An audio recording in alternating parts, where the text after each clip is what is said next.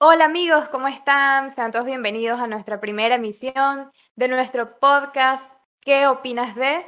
En este día estoy acompañada por Daniel y con él vamos a estar conversando sobre diversos temas educativos, especialmente sobre la educación virtual. Dani, ¿qué opinas de esto?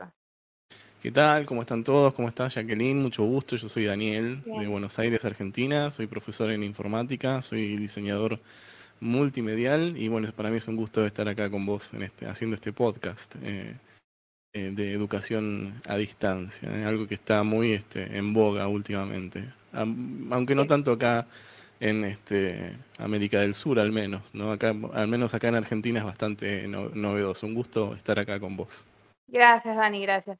Bueno, para comenzar vamos a ver un video y luego vamos a estar conversando sobre qué es la educación virtual y cómo ha ido evolucionando.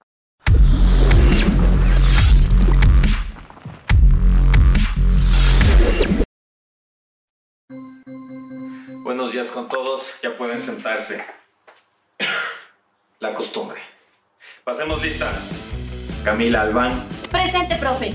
Pablo Cepeda. Yo, profe. Lorena Flores. Presente, profe. Carolina Gutiérrez. Aquí. Esteban Martínez. Presente. Javier Obando. Presente. ¡Este fuego! ¡Ya estás haciendo cochinadas con esas hojas de internet! mamá, pero esta vez estoy en clase. ¡No te creo! ¡Toma por sucio! ¡Por no, no, no, no, señor, no, no.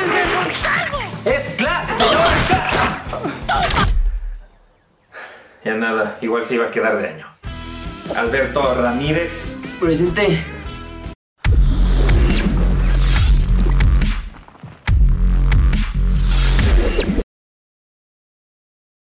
Bueno, bastante cómico el video. Este, bueno, refleja las cosas que han sucedido. Bueno, como te, te dije anteriormente, eh, fue muy difícil adaptarse, ¿no? Fue muy complicado eh, la, la, adaptación con, este, con la educación tradicional llevándola a la educación virtual, claro, exacto, pero, pero en absoluto, encima fue de golpe.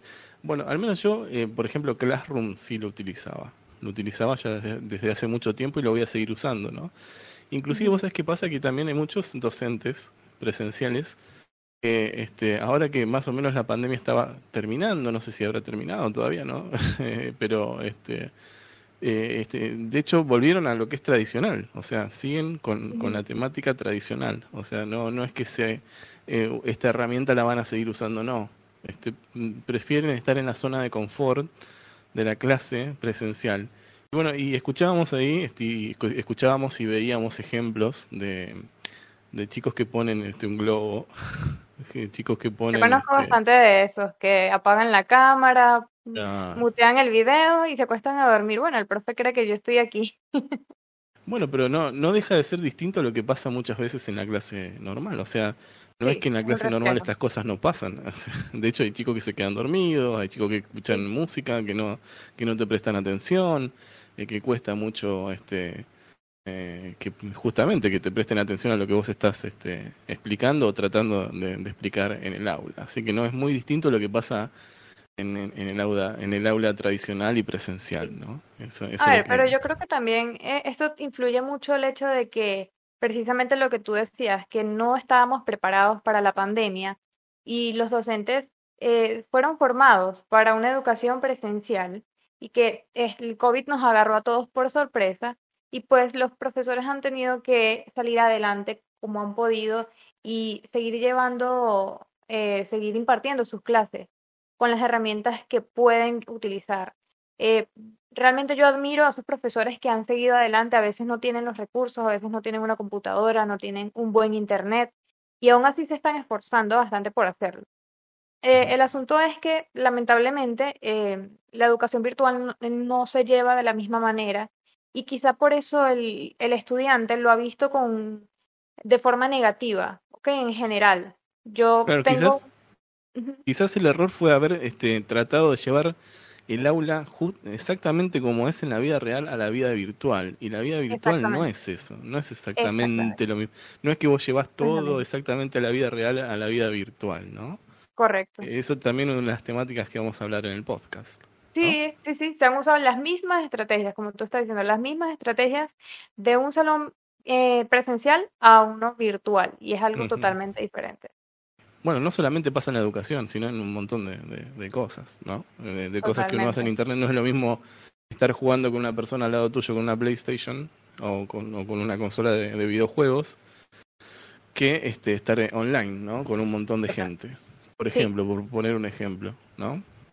Y Bueno, eso que tú mismo. mencionas, hay un profesor eh, que dice que la educación virtual no es hacer educación presencial a través de una plataforma.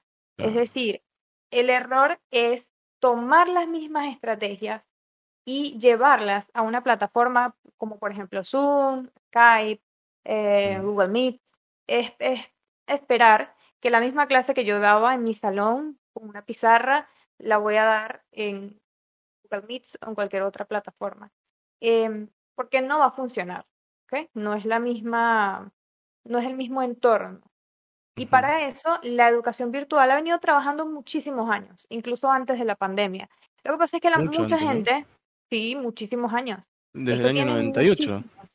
Están, Sí, sí, inclusive sí. eh, estuve, estuve leyendo que mucho más atrás también por correo, ¿no? Este, Sí, por la educación a distancia ya existe desde hace muchísimo más tiempo, eh, pero desde que llegó el Internet, pues la virtualidad vino a cambiarnos las vidas, incluyendo la Mm. educación, y es algo que se ha venido trabajando tantos años para llevar una educación efectiva a través de la virtualidad. ¿Qué pasa? Que la, mucha gente, sobre todo en Latinoamérica, no conocíamos este método de, educación, la educación virtual. Eh, ahorita lo estamos medio conociendo porque la pandemia nos obligó, pero no es exactamente esa la educación virtual. La educación virtual, primero que nada, es asíncrona, que es el estudiante puede eh, ver sus clases eh, a cualquier hora del día. Él puede manejar su tiempo, puede manejar su horario, puede establecerse metas, eh, objetivos. Es algo muy distinto a la educación tradicional que conocemos, en la que hay un horario establecido, rígido, que si no fuiste, que si faltaste, perdiste, perdiste el examen, perdiste la tarea. ¿Ok? Eh, otra cosa muy importante es que la educación virtual eh, se adapta a cada estudiante, a sus necesidades, a su forma de aprender. Y eso es algo que lamentablemente en muchos sistemas educativos todavía no hemos avanzado. Eh, en el hecho de que hemos creado sistemas a veces rígidos, en los que esperamos que todas reaccionen de la misma manera. Entonces, la educación virtual trae muchos beneficios. Eh, quizás no todo el mundo le va a gustar, yo entiendo que no todas las personas nacieron para la educación virtual, así como no todos nacieron para la educación presencial. Es Ujú. cuestión como del estilo de vida de cada persona. Cada educación tiene cosas buenas y tiene cosas malas, como todo. Lo importante es que las personas que sientan que un sistema de educación eh, presencial no, no les funciona para su estilo de vida, para su forma de aprender, pueden encontrar otra alternativa que también es muy buena eh, y muy eficiente como es la educación virtual. Es fundamental la presencia del, del padre tutor, ¿no? O encargado, este, sobre todo en los chicos más chicos, ¿no? Sí, es así. Que, Total. claro, Sí, porque es muy el chico por ahí, que el papá esté claro, porque por, por ahí el chico por, por su edad no está acostumbrado a manejar eh, los tiempos, ¿no? Este, Eso. El papá sí. está allí guiando, pero ellos también aprenden, eh, aprenden lo que es la independencia y la responsabilidad. Y lo digo yo por experiencia que vengo trabajando desde mi casa hace mucho tiempo y entiendo que al principio uno a veces le cuesta eh, llevar como una estructura, porque no, no estás como en una oficina que entras a una hora, porque si no entraste a esa hora te regañaron, ¿sabes? Entonces sientes como la presión de cumplir porque eh, te obligan a eso. Es muy diferente cuando tú mismo manejas tu tiempo y aprendes que tienes que ser organizado porque si no, no puedes lograr nada. Entonces, igualmente la educación virtual enseña a las personas a que sean más responsables y más cumplidos con, con sus horarios, porque son ellos los que lo manejan. Parece, parece, en cierta forma también hay como una mm, este, idea de que es más sen- sencillo, muy relajado, de que te vas a relajar. Está esta idea de que parece que es más relajado, viste, que me tomo un café y que... Pero ojo con eso, ojo con eso que mi puede ser un- cama. una- puede ser un arma, un arma de, de doble filo porque realmente este, decís, upa, eh, pasó el día y no hice nada, ¿no? Y, y Mm. después pasaron 10 días y no hice nada y bueno, y, y ya te vas atrasando demasiado. Por eso te decía que es fundamental la participación del, del, del- del tutor o del padre o de la madre. ¿no? Totalmente. Sí, ¿Y qué pasa- de qué hecho pasa- he visto, ¿Qué pasa cuando el padre no puede estar eh, al lado del chico?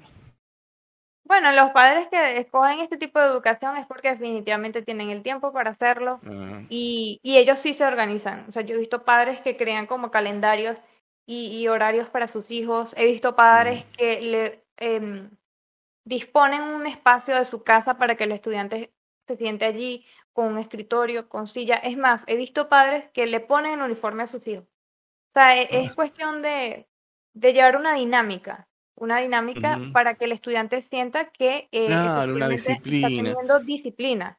Sí, Yo me acuerdo, la discul- me disciplina acuerdo, disculpame, me, acuerdo, me acuerdo que este un montón de psicólogos en, en la época de la pandemia que decían que por más que vos te- estés en tu casa, seguí la rutina, te decían, y no solamente para los chicos, sino para los adultos también, ¿no? Que tienen que trabajar eh, en línea, ¿no? Justamente, bueno, los, deben ser padres también que por ahí trabajan en línea, ¿no? Que pueden hacer el, el trabajo de forma remota, ¿no? Este, y están con los chicos, ¿no?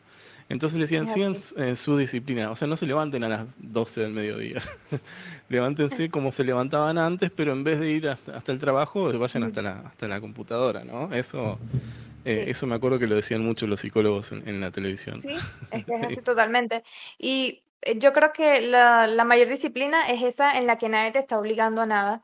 Eh, Mm. simplemente eres tú el que tienes la determinación de hacer y cumplir con tus obligaciones y con tus actividades. Eh, cuando alguien te está presionando a hacerlo, es porque tienes una presión.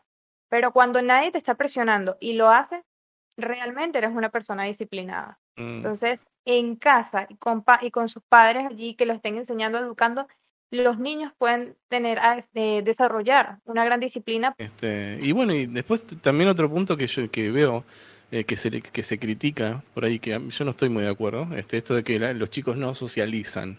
Y no no es tan Ah, así porque sí. también pueden a- soci- socializar con otras actividades, ¿no?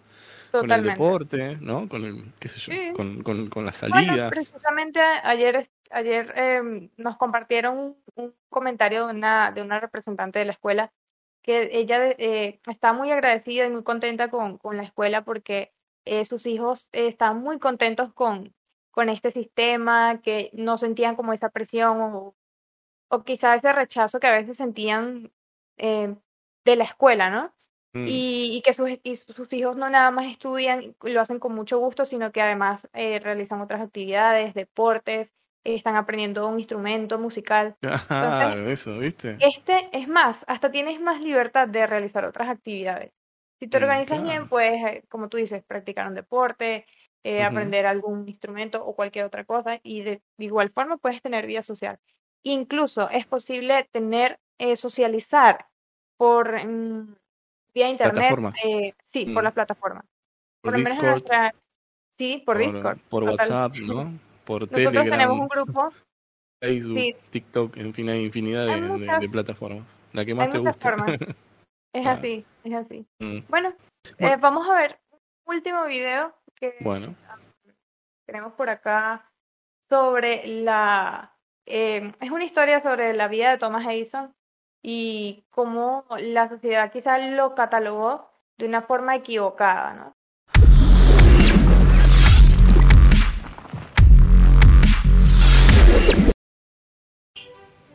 Y esto me recuerda a una de las experiencias que yo leí que más me impactaron, la biografía precisamente de Thomas Alva Edison.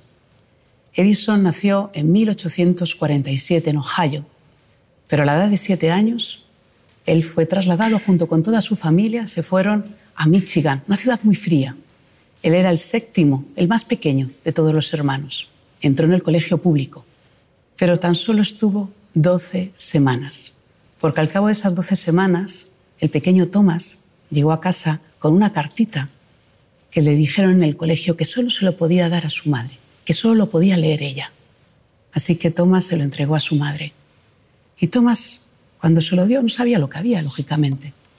La señora Edison abrió la carta y la leyó. Y comenzó a llorar. El pequeño Tomás se quedó preocupado. ¿Qué pasa, mamá? ¿Qué pasa?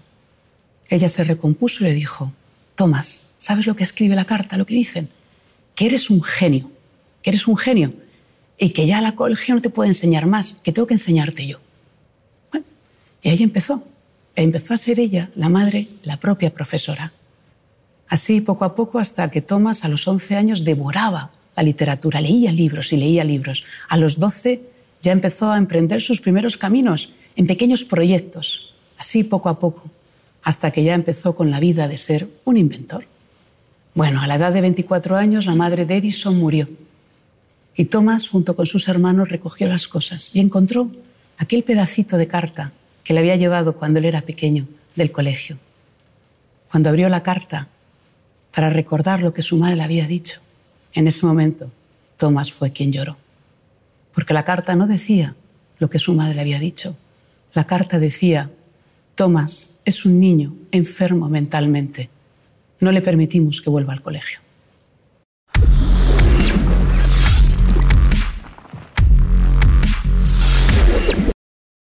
Bueno, muy lindo, espectacular, eh, muy, muy interesante.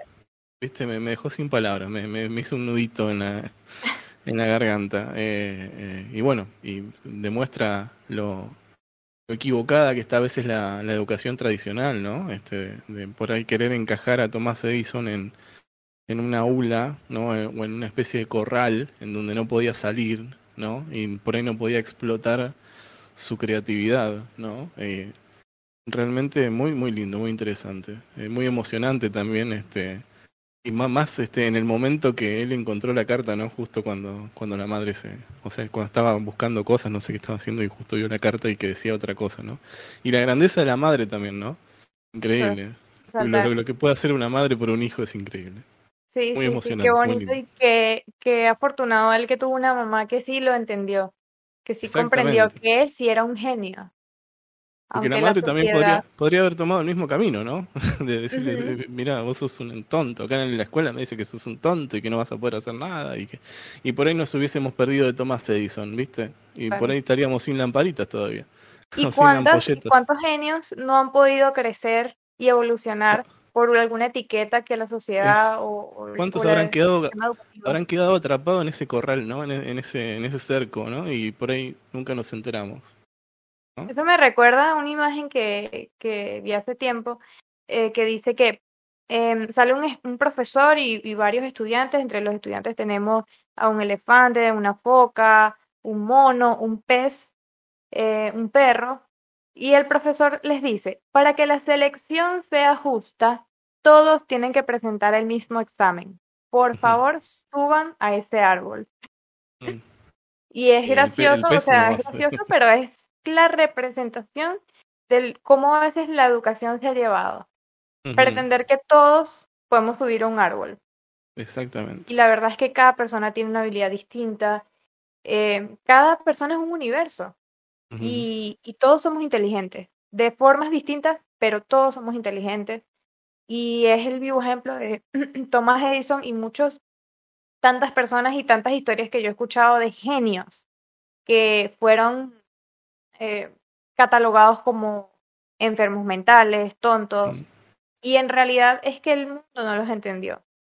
Y bueno, es lo que queremos rescatar de, de, de, de este sistema de educación virtual que busca adaptarse a ese estudiante, entender que tiene capacidades, que tiene formas de aprender particulares propias de él y, y que cada profesor pueda adaptarse a la forma en que ese estudiante Exactamente. Eso te iba a decir. Que, aprenda. que, que el profesor se adapte, ¿no? A las cualidades de, del alumno, ¿no? Y que no sean todos un grupo de, de, de- personas que todos vayan al mismo al mismo tiempo como como la película eh, The Wall de Pink Floyd, no sé si la viste, pero que No, son, son eh, que van sí van todos la canción y el video. bueno, viste que en el video están todos sentados. Claro, bueno, una cosa así, ¿no? Este, eh, hay muchos ejemplos, ¿no? De la, de la educación este, tradicional y la verdad lo difícil eh, que es también este romper eh, un paradigma que ya está este, este está pr- propuesto ya en la, en la, en la, en, la cultura de la humanidad, te diría, porque es en todo el mundo. Va a ser, va a ser complicado eh, poder eh, que esto sea masivo, digamos, ¿no? Va a ser, no va a ser imposible, es lindo el desafío, este, pero todo este, este, está como muy arraigado el maestro delante del aula, ¿no? Está muy arraigado, pero yo creo que se va a ir. Este, sí, yo creo que todo está cambiando, el mundo está cambiando muy rápidamente. Hay un ejemplo de una palabra que es la palabra youtuber. La palabra youtuber se, se, usó mucho de manera despectiva. Los medios de comunicación, perdón, los medios de comunicación usaban, este es un youtuber, ¿eh? es un youtuber, ¿viste? Esa soberbia, ¿no? Que algo parecido debe pasar también en la educación, ¿no? Eh, eh, educación online, ¿qué es eso, viste? y, sí, porque y después fue creciendo. El tema pues fue creciendo, ah, mira el youtuber, mira cuando el youtuber empezó a ganar plata, ah, mira, ahora, es un trabajo, ¿viste? Ser youtuber. un título. Claro, ¿viste? Te lo hacen como medio despectivo, ¿no? Este, ah, ahora, ahora es, un, es, es, un trabajo. Mira el youtuber, ¿eh? ojo con el youtuber. Mira que el youtuber tiene más rating que vos, que antes eh, no lo querías contratar, porque... Eh, tenías esa soberbia de que estabas en un canal de televisión y que te miraban millones de personas, supuestamente ahora no te mira nadie y al, y al youtuber que no quisiste contratar por ahí sí lo mira un montón de gente y gana más plata que vos, así que ojo. es el vivo ejemplo de que el mundo cambia y si uno no cambia, uno se queda, pero atrás, dormido, detrás de la ambulancia. como yo le digo a mi mamá, a veces le digo a mi mamá, te quedaste dormida en un tranvía, le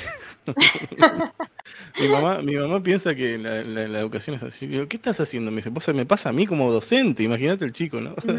¿Qué estás haciendo? Estoy dando clases. ¿Cómo dando clases? Estás en la computadora, ¿ves? y no podía entender que yo estaba con 50 chicos. Estoy acá con 50 chicos. Ah, me, está bien, está bien. Wow, Daniel, de verdad que ha sido todo un placer conversar contigo el día de hoy. Este tema estuvo súper interesante. Eh, te agradezco por tu tiempo, por eh, estar acá con nosotros. Vamos, a seguir, ¿no? Esto sigue. Esto sigue, claro que sí, claro que sí.